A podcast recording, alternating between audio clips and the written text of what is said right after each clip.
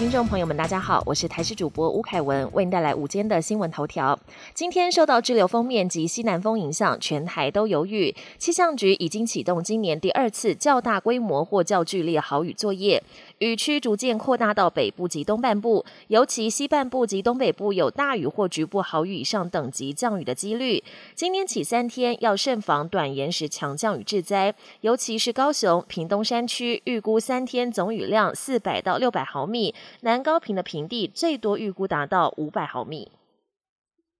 北农发生群聚感染，就怕类似威胁扩大。新北市府也派出机动筛检队进驻新北果菜批发市场，为员工、摊商及卸货工等人员快筛。而北农供应大台北蔬果，引发民众忧心：超市、量饭店、传统市场还能去吗？专家表示，民众习惯闻味道挑水果的举动，这时候最好先不要拿了青菜，就不要再摸眼耳口鼻。回家把外包装用酒精擦拭一遍，再把菜拿出来。青菜要煮的时候也要清洗干净，尽量不要生吃。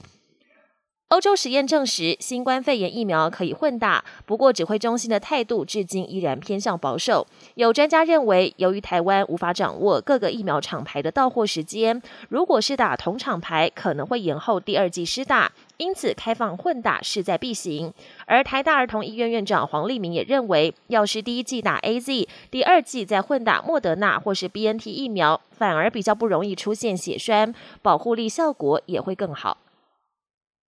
国际焦点：瑞典国会二十一号通过对总理罗福文的不信任案，这也是瑞典史上第一次有总理遭到反对党以不信任案赶下台。现年六十三岁的罗福文，二零一四年上台，成为瑞典第三十三任总理。先前因为公寓租金政策提案引起左翼党不满，由反对党瑞典民主党发动不信任案投票，如今通过，罗福文必须在一周内辞职，或是提前举行大选。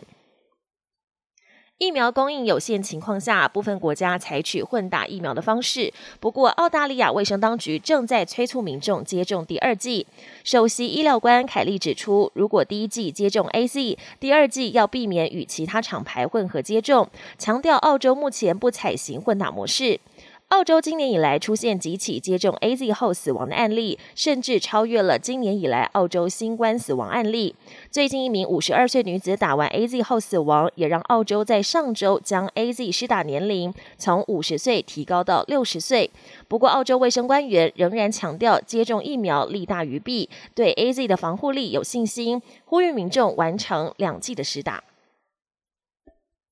美国这个月初宣布要试出八千万剂疫苗给海外国家。白宫二十一号公布第二批五千五百万剂疫苗的分配清单，而包含台湾在内，亚洲将获得一千六百万剂。不过，根据了解，美国前两天赠送台湾的两百五十万剂疫苗，已经是首波跟第二波配额的加总，后续将不会从八千万剂疫苗中分到配额。而我驻美代表肖美琴表示，有一部分确实是台湾方面争取，将第二波配额早点一次提供应急。至于后续的全球援助会如何分配，美方会视全球的疫情变化和各国的需求，随时做动态评估。